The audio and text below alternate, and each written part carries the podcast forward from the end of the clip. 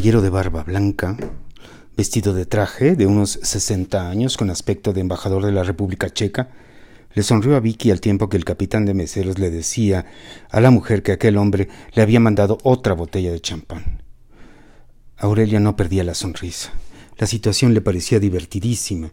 Vicky le sonrió al barbón y agradeció la botella con un gesto.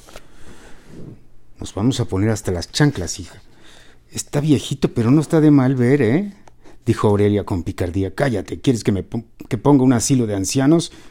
Imagínate la lana que no tendrá ese hombre. ¿Quieres dejar de reírte, Aurelia? Es que es inevitable, ma. Qué bruto, qué pegue tienes. No me interesa. Mamá, te pusiste muy guapa, estás enseñando la mitad de las pechugas y tu falda es muy sugerente. ¿Cómo no quieres llamar la atención si estás guapísima? Ay, hija, favor que me haces. Así son la mayoría de las mujeres. Se ponen unos escotazos gigantes y cuando los hombres se les quedan viendo a las bubis, se enojan. No entiendo. ¿Ahora los vas a defender a ellos? A ver, ma, te pusiste atractiva porque estabas enojada con mi papá. O sea, de alguna manera te quieres desquitar. Aunque él no te vea, tu venganza es que otros hombres te encuentren atractiva. Hija, piensas demasiado. Tengo razón y lo sabes. Además, déjame decirte que Santa Claus viene para acá dijo Aurelia discretamente con una sonrisa maravillosa. Vicky se volteó y se dio cuenta de que el embajador ya venía hacia la mesa dejando a su amigo hablando solo. Buenas noches. Espero que disculpe mi atrevimiento, señorita, dijo el caballero mirando a los ojos a Vicky. No se apure, señor. Mi nombre es Armando Villaseñor. Mucho gusto, Victoria Ramírez. Ella es mi hija Aurelia. Un placer, dijo el hombre, besando la mano de Vicky y acto seguido la de Aurelia, a sus pies. Las dos mujeres quedaron mudas. Era un caballero en toda la extensión de la palabra. El traje estaba perfectamente cortado, la barba era más blanca que la nieve del Everest y estaba recortada milimétricamente. Su loción olía a importancia. Sus manos estaban manicuradas a la perfección y sus uñas brillaban como, como con luz propia. Daban ganas de jalarle la barba para ver si era real. Ahora las dos mujeres repararon en el gasné de seda y pensaron que al embajador le había dado tortícolis. Quisiera, eh, si no les molesta, señoritas, poder departir unos minutos con ustedes. ¿Puedo sentarme? No. Sí, dijeron al mismo tiempo Vicky y Aurelia, cuando el desconocido del señor don Armando Villaseñor. Ante el desconcierto del señor don Armando Villaseñor. Siéntese, dijo Aurelia con autoridad. No le haga caso a mi mamá.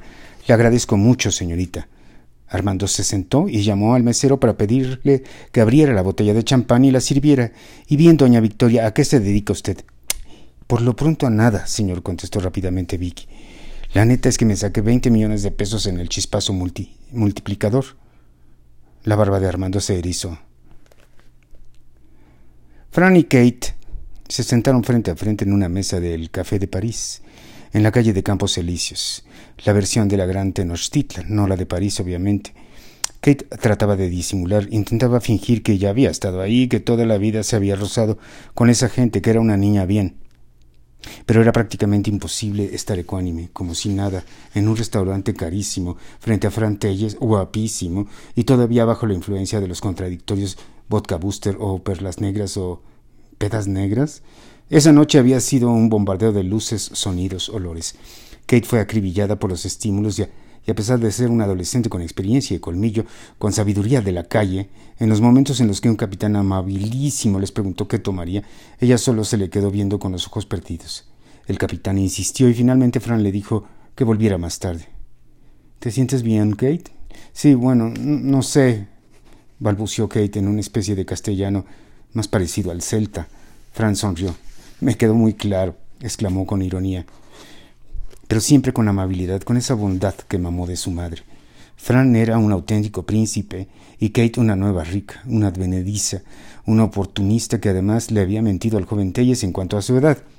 Ahora tendría que mentir en cuanto a todo. No le podía decir así de buenas a primeras que tenía quince años, no dieciocho, y que hacía unos meses vivía en una casa de Tabicón en la colonia Quinto Sol, que su mamá se había ganado veinte millones de pesos y que esa era la primera vez que había ido a un antro como La Cúpula, que conocía a un chavo rico y que estaba sentado en un restaurante de ensueño.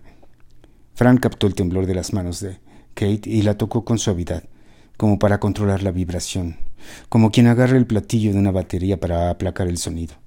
Kate sintió calor en la sangre y electricidad y los dedos suaves de Fran también la sonrisa igualmente tersa. ¿Estás nerviosa? preguntó, conociendo de antemano la respuesta. No, creo, que es el Red Bull.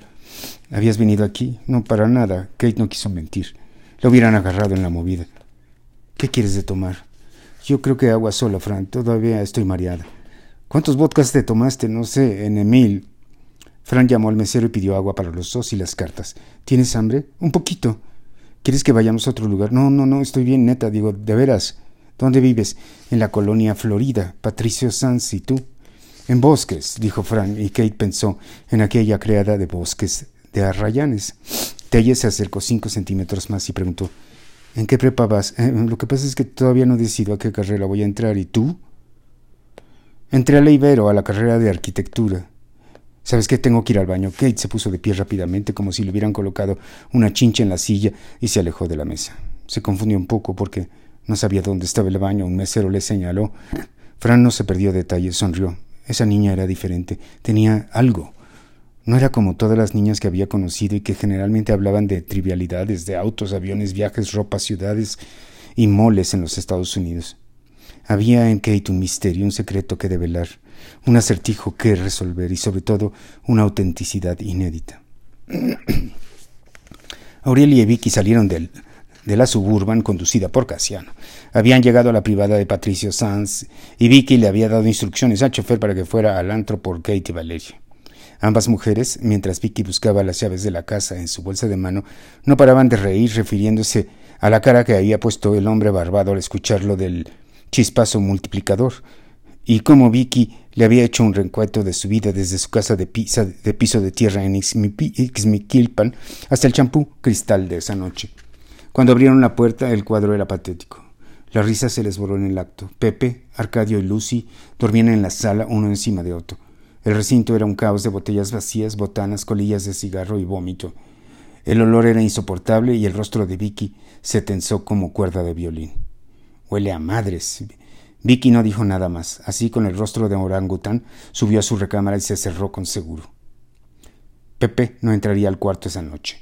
Aurelia Solo suspiró largamente. Valeria llegó a la privada más tarde, con Casiano.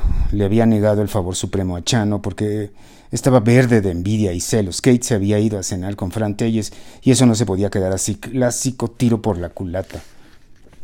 Un rato después, el chofer de Fran se detuvo frente a la casa de Kate. Eran las dos de la mañana. Kate y Fran estaban en el asiento de atrás. Kate había logrado equilibrarse y y temblar menos, y no había revelado información en cuanto a la verdad de sus orígenes, su antigua casa en las márgenes norte de la ciudad Nessa. Durante la cena hablaron de música, sobre todo, aunque en el café Fran habló sobre la fascinación que le tenía su carrera, al diseño de espacios, al arte de los muros y los techos. Kate escuchó embobada la perorata de Fran sobre el Art refiriéndose al antro donde se habían conocido, sobre el Bauhaus, el Art Nouveau, Barragán, Ramírez Vázquez, Teodoro González de León. Habló con tanta pasión que Kate decidió en ese momento estudiar arquitectura. Ya en la camioneta, cuando llegó la despedida, Franz solo le dio un beso en el cachete. Le dijo que le había encantado conocerla. Intercambiaron números celulares y Franz la acompañó hasta la puerta, donde le volvió a dar un beso en el cachete y le dijo que nunca había conocido una niña como ella. Kate suspiró, pensó si supieras, y entró a la casa para toparse con el olor a alcohol y vómito y padecer unas náuseas incontrolables.